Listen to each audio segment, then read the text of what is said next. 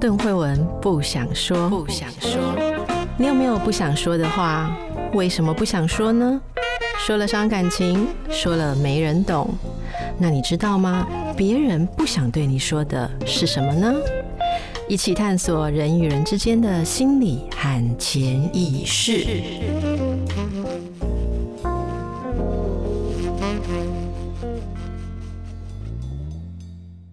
大家好，今天的神话人生，我们要先感谢大家对于地狱专题的喜爱。很多人跟着伟忠进到地狱之后，流连忘返。哎，我们已经回来了，但是他没有回来。为了要照顾这些死忠的、死忠伟忠的听众朋友，我决定，我硬拉着伟忠，我们再回去地狱里面一次。把大家流连在那边，通通再带回来一下，因为要过年了。为什么这样说呢？其实我是有点开玩笑。之前讲到奥菲斯到地底去，嗯、到冥府去的时候，伟忠有告诉我们在那里地狱的一些景象，包括几个在里面受着刑罚，而且那些刑罚都有点重复性跟永恒性，就持续的在那里不得超脱的。承受着某种刑罚，那时候你有答应大家要另外有个时间详细的讲这些故事。嗯嗯、虽然那一集其实大部分的故事，像那个像那个我转不过来的，为什么杀死丈夫要 杀下地狱？嗯、对对对，类似那些故事，但是他其实那些那些故事都非常的有趣。我不断的收到听众朋友的回应说，呃，说好的地狱刑罚专题呢？嗯、好，所以他们可能都流连在那里，一直在那边承受。Dwelling 就是在那边一直重复着那样子的刑罚，我就请伟忠，我们再回去一次，你再带我们大家进去一次，然后把那几个在地狱里面永恒的刑罚内容来源，嗯，因由啦，哈、嗯，还有它有什么样的嗯想象象征性，来谈一谈。刚刚惠文你讲到“死忠”这两个字，我马上就联想到死。跟在地狱中间，始终未尝不是一种处于地狱里面的状态。然后接下来你讲到说，现在在年底，我想听众听到这一集的时间，应该是在圣诞节和过年中间。我马上联想到一件事情，就是我们以后大概不会再看到续集，就是好莱坞电影《终极警探》Die Hard。布鲁斯威利演了非常多集，然后他每一集的背景都是在圣诞节的时候，他一个人等于把全美国的人统统都从地狱里面救出来的过程。那我们现在开始再重新进入地狱，然后大家再一起出来，在这一集的时间里面，好嗯，其实之前。多少大部分都已经提过了地狱里面的刑罚，我们这次可能最多再加上一两个之前没提到的。那前面我们讲的比较多的，我就先这样子稍微补充几个细节带过去。第一个当然就是我们应该在上一集提到的，就是坦达鲁他把自己的小孩煮来给天神吃，所以他受到的惩罚就是在地狱里面喝不到水。吃不到东西，但是他在地狱里面惩罚有另外一个版本，另外一个版本不是肉体上面的饥渴，而是心灵上面的折磨。就是在他的头上有一颗摇摇欲坠的大石头，然后他在那个石头底下，他随时都觉得那个石头要掉下来砸到他，砸死他，但是那块石头始终没有掉下来过。于是，在地狱里面，他就是活在永恒的焦虑跟担忧里面，不知道哪一天自己会被那颗心头上的大石头给压扁。这是坦达鲁在地狱里面受到了惩罚的另外一个版本。那同样的，也是石头的刑罚，我们就来到大家都知道的薛西弗斯在地狱。那、等一下，你已经要到另外一个石头了。刚刚那个刑法就这样哦，因为我刚才在看说你会有什么你的诠释、你的反应，然后我以为看我已经要进入到下一个阶段，哦，有有有有有反应，因为坦达鲁，大家记得你上次有提到，他就是阿加曼农家族的，嗯，对，他的儿子是阿加曼农的阿公。好，他的儿子是阿加曼农的阿公，所以他的儿子的儿子就是那一对兄弟嘛，互相残杀的兄弟，哦，就是弟弟跟嫂嫂私通，所以哥哥把弟弟的小孩煮来。给他吃的那个嘛，哈，我要说的是这两个惩罚，你刚刚提到的是头上有个石头，随时会砸下来，然后上次讲的是永恒的饥渴，哈，因为是两个版本，我主持人做一个，哎，你知道主持人有时候要串问题的时候有几个法则，最阳春的一种就是。那这两种比较一下，你觉得有哪个比较严重？哎、欸，我觉得这不是一个没有意义的比较了哈。伟、嗯、忠、嗯，如果两个一定要选一个，你要哪一个？我宁愿渴死、饿死，也不要活在这种焦虑。不会死啊？对，因为不会死。但是这个是地狱里面一个这种惩罚最大的矛盾，就是在一个不会死的前提之下，就是你要忍受永远的饥渴跟。永远的担忧，我会选择永远的饥渴。这两个东西在意义上有什么不同哦？嗯、我有很多的想法，我试着说一下。焦虑被一个石头砸下来，这是来自于外面的伤害跟攻击，嗯、就是石头会把我砸烂，或者说可能会疼痛，或者是粉碎。总而言之，那是一个外在的东西来伤害我。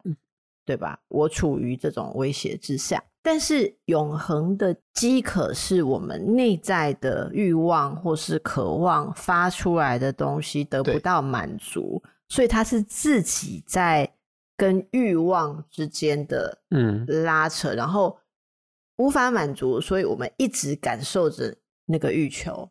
其实饥渴是生命的一个基本对状态，对，不对？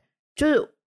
活着你才会饿啊，成仙或者是什么，就是其实不在那种有生有死的状态里面，嗯，不是真的活着的时候。以前不是有一部中国的电影就叫《活着》嘛，是巩俐演的对，对不对，嗯？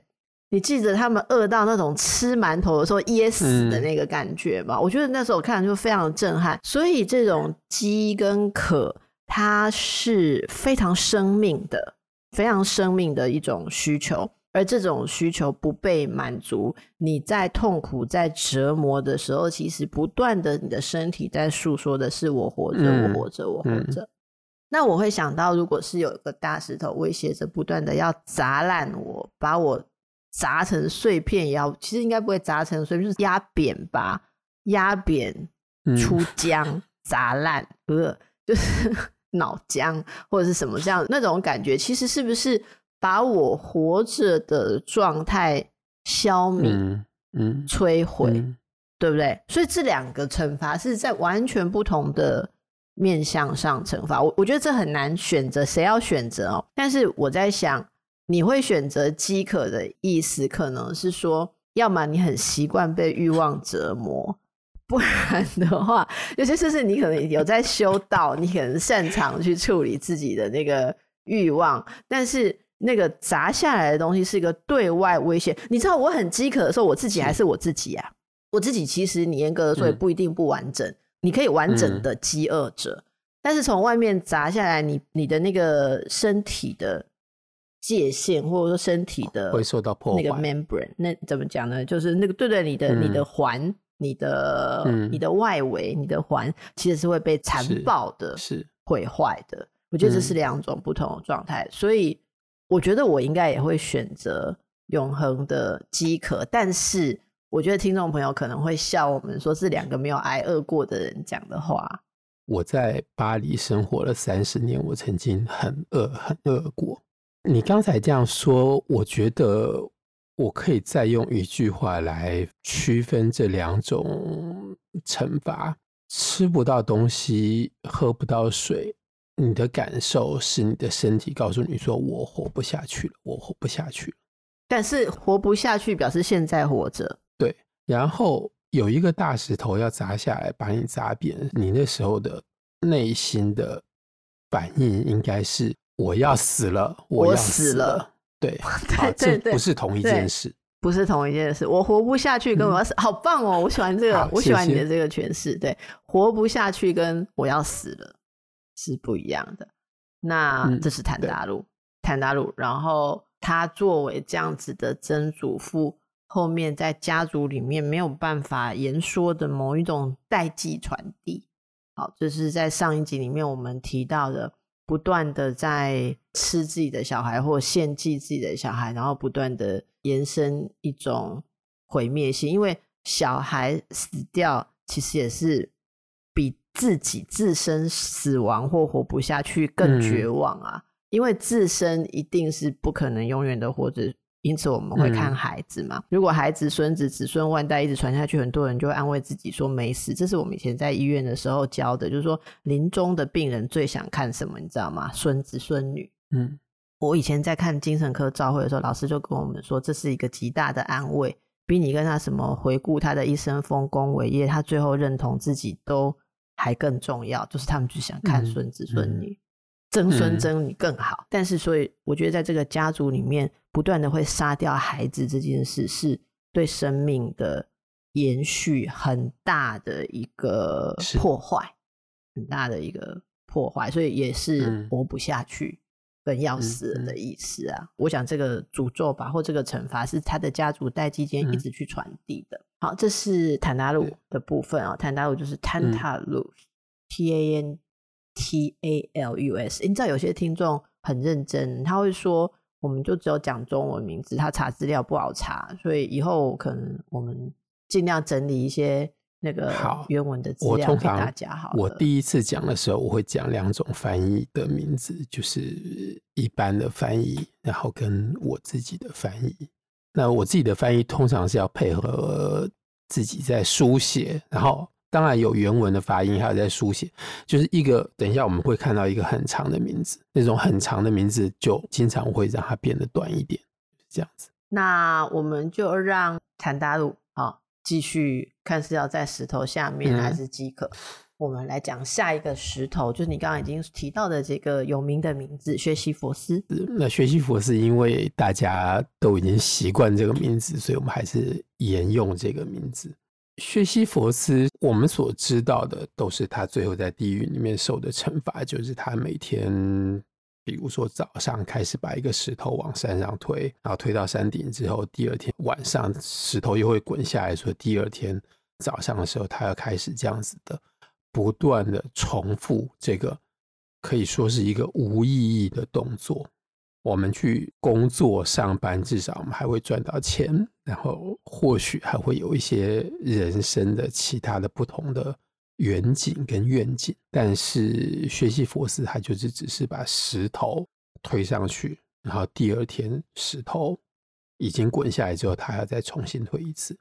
但是在他的生前，薛西弗斯是一个很特殊的人物。那他是在希腊神话里面，然后传说里面一个最狡猾，也是一个最无耻的人。那在某一个版本里面说，他其实是我们以后会讲到，就是奥迪修斯，奥迪赛的主角奥迪修斯，全希腊将领里面最足智多谋的人的亲生父亲，因为在故事里面。他就是在特洛伊战争的时候去说服阿基里斯出来的，对那个人，其实他已经出场过，在神话人生已经出场过了。那但是在我们读史诗的时候，我们通通都知道奥迪修斯他有一个爸爸。那在神话里面赋予这样子的一个传说，是用来解释为什么奥迪修斯会是当时全希腊最聪明的人。哦，因为是遗传他爸爸的聪明。对，因为遗传到他爸爸的狡猾。那薛西弗斯的狡猾，就是在他所受的惩罚里面的第一个版本是说，宙斯掳走了河神的女儿，他女儿叫做艾吉娜。然后艾吉娜的爸爸当然就来是河神，他当然就来找女儿为什么不见。他在寻找的过程当中遇到薛西弗斯，薛西弗斯就把他所知道宙斯掳走这个女儿的女孩子的故事告诉河神，而因为他泄露了宙斯的秘密，所以才受到惩罚。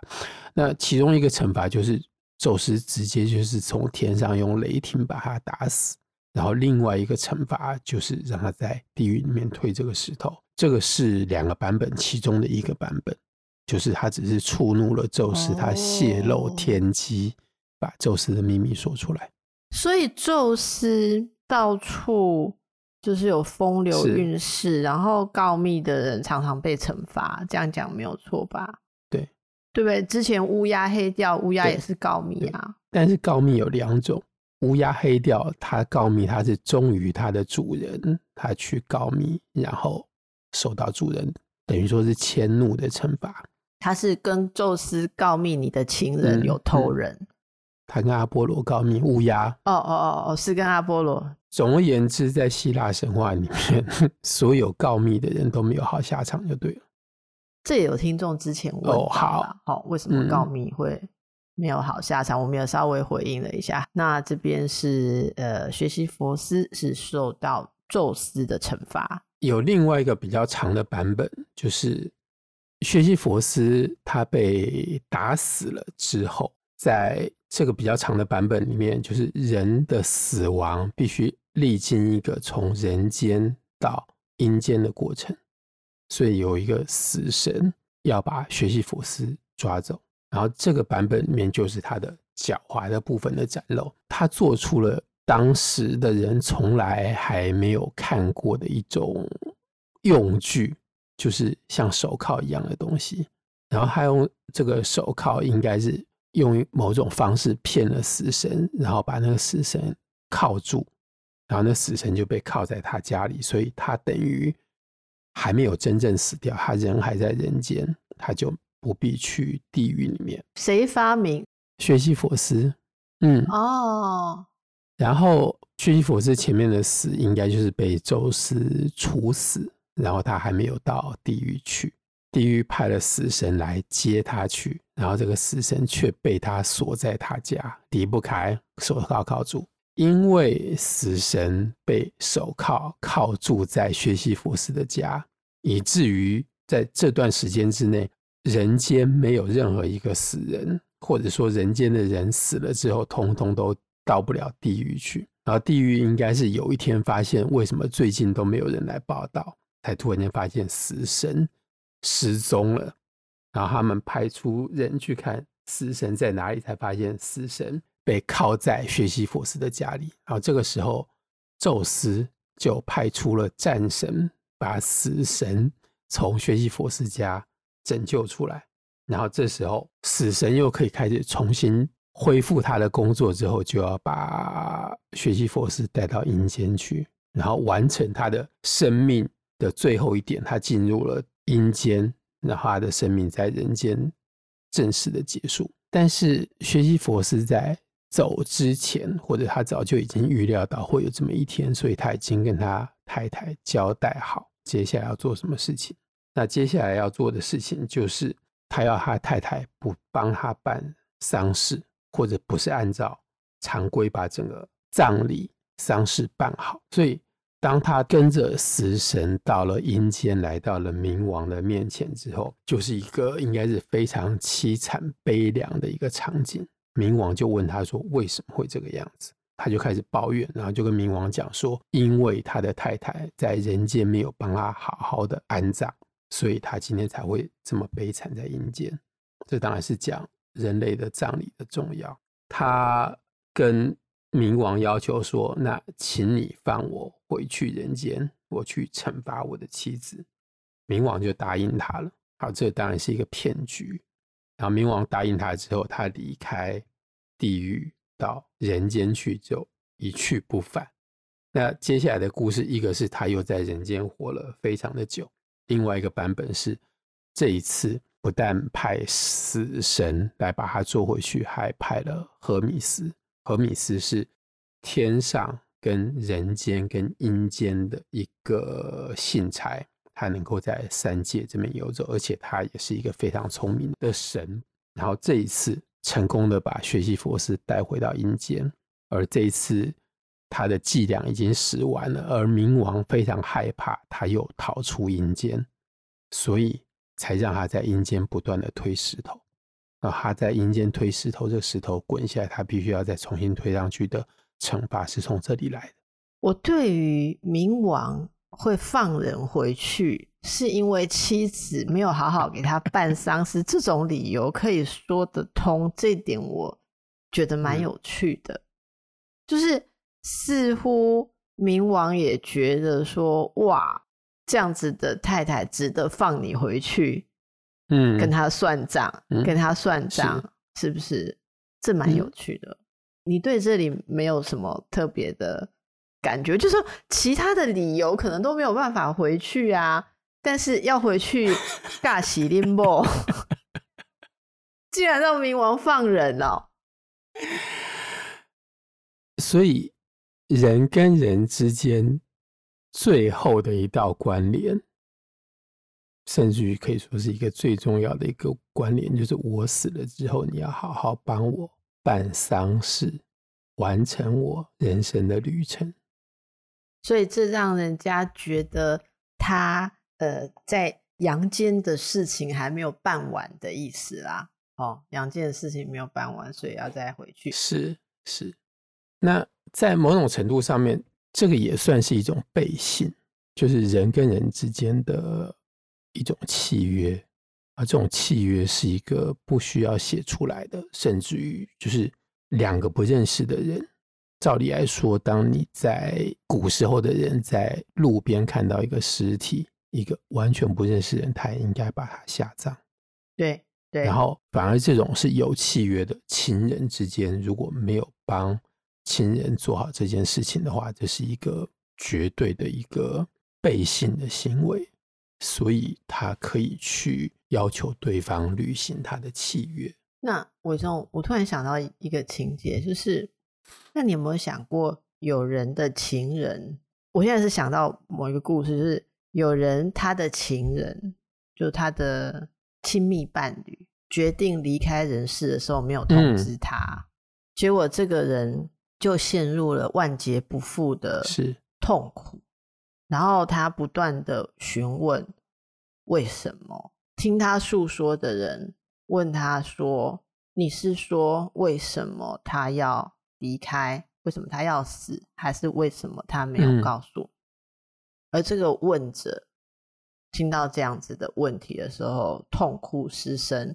他说：“他的痛苦就是他不知道他想要问哪一个为什么。”好，嗯，我刚刚想到你说，一方如果两个人是夫妻或者伴侣，或者有一种亲密的约定的话，一个人走了，另外一个人要帮他安葬，嗯、或者是有一个丧礼，那似乎是活着的时候在一起，而你死了，我透过这个丧礼还是跟你在一起，嗯，的一个过程嘛。嗯、那可是有一种状态，我我刚刚联想到那个是说。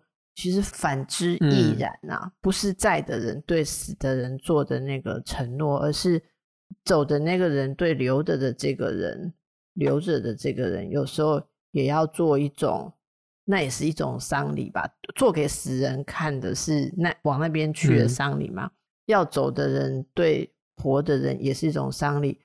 我因为我刚好联想到这个故事，我昨天才听到人家告诉我这样子的故事，好我不知道你有没有什么感觉。按照你刚才说故事的方式，我马上想到的是奥菲斯和尤利迪凯那个分别的回头。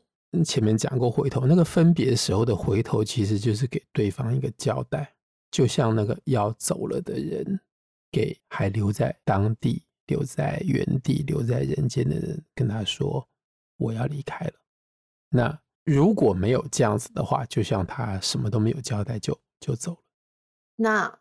回到薛西弗斯好了哈，伟忠好，你对于他一说就是他告密，一说是他呃玩弄冥王吧？就是、对，在很多神话里面都会有这样子一个，就是最狡猾的人他死不了，因为他比死亡更强，而他的强，他是靠着他的聪明、他的机智来胜过死亡的力量，而不被死亡抓走。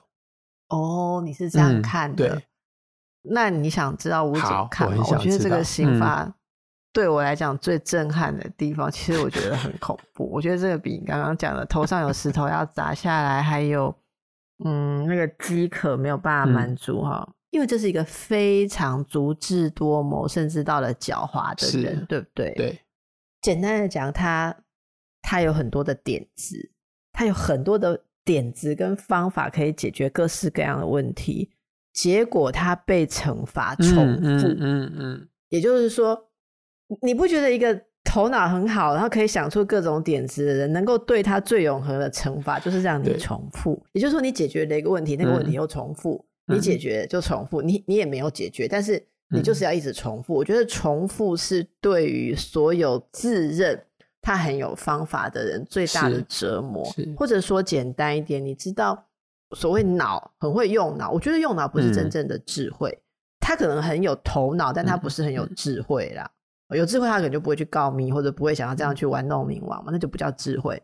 他是头脑。你知道，所有很依赖自己头脑的人，最怕的事情就是这种任你多厉害，但是就是一种很卑微的事情的重复，是让你觉得无味。让你觉得你即使推到山顶也还要重来，这个是对这样子的错这样子的人的 傲气最适合的惩罚啦。这让我又联想到一些我们以后会讲到的故事里面的惩罚，例如例如捡豆子。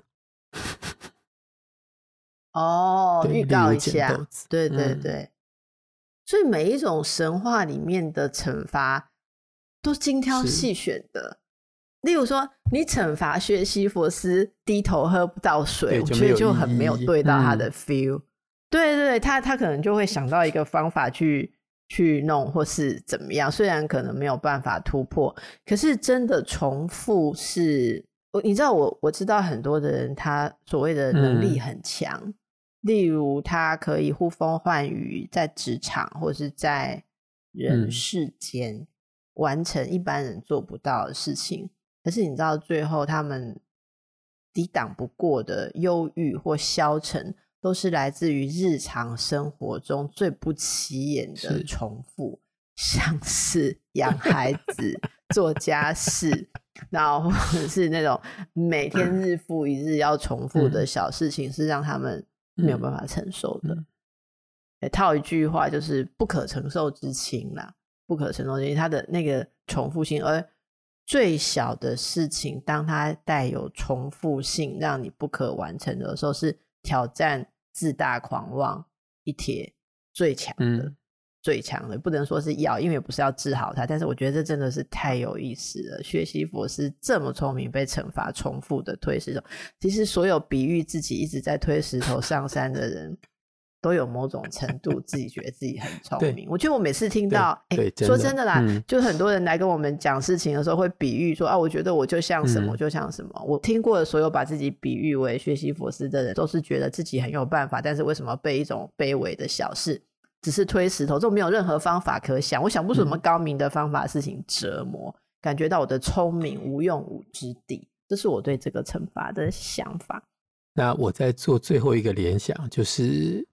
我可以把它比喻成，就是你给一个人一个很难的任务，比如说玩魔术方块，把六面通通都排成各自排成一个一样的颜色。哎、欸，你有完成过吗？说，我我想问这个问题。有，我完成过。你有完成过？我是在无意的状况之下完成的。哦。但是当你完成过一次之后，甚至于说当你找出公式，我还是每天只给你一个魔术方块，叫你把它完成。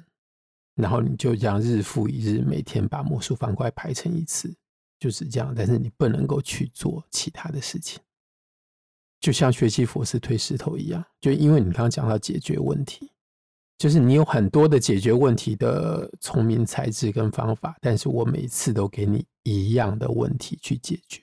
那你知道，就是像青少年他们一直在弄魔术方块，他们每天会挑战弄的时间越短。例如说几秒就可以完成，几秒就可以完成，所以他可以无止境的一直挑战那个完成的时间。这是赋予一个无聊的游戏一点点新的意义吧？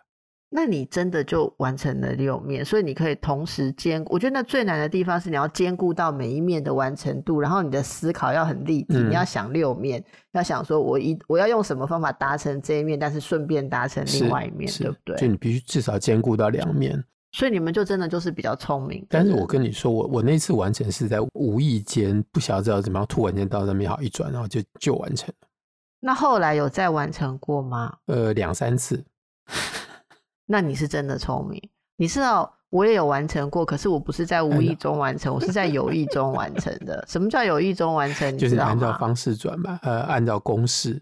没有，我告诉你，像我这样的人，我真的是没有耐心去看。你把它拆开来之后重组，我连照着拆不开啊？怎么拆不开？其实很简单，就是把贴纸撕下来，贴在该有的颜色上就好了呀。好，OK，对不起，这就是为什么博士是博士，而我今天只能负责问问题。OK，那我们就接受嘛，我们就接受，OK，好不好？每个人有每个人的石头要推，这样。那我们本来还有很多的地狱的故事，可是时间的关系，我们呃没想到 被这个用撕贴纸贴的主持人问了这么多的问题之后，时间都差不多了，嗯、所以各位。今天最疗愈的地方是，你们如果有完成过魔术方块，你们真的很棒，你们真的非常棒。所以神话人生就是为你们这么聪明的人所制作的。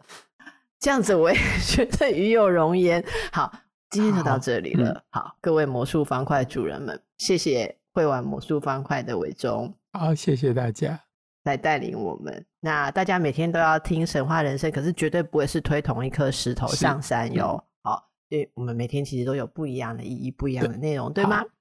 欢迎大家呃推广一下我们的节目。呃，我觉得神话人生听的人其实是有在增加，因为我有接受到一些留言说现在开始听。哎、嗯，其实现在开始听的听众朋友，你们不要急哦，不要不要辛苦的说，因因为他们会说要追。很像追剧，哎、欸，伟忠，我们现在让人家会追嘞，人家会说我要追，我现在哦，我现在从那个 Echo 开始追，我现在到特洛伊战争，我现在追到哪里？其实大家不要追，就是不用有压力。嗯、好，我们的节目在那，你可以慢慢慢慢的听，这样子。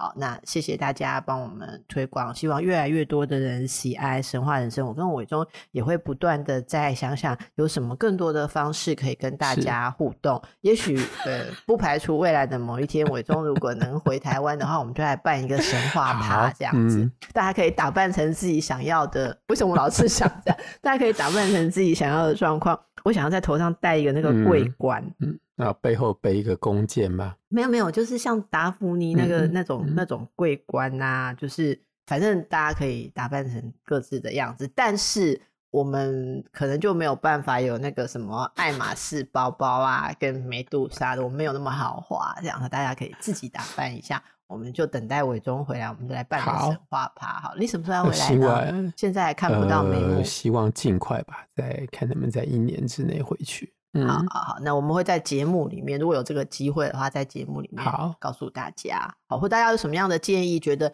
神话人生我们还可以一起做什么好玩的事情，欢迎留言告诉我们。好，谢谢伟忠，祝福大家，嗯、大家拜拜。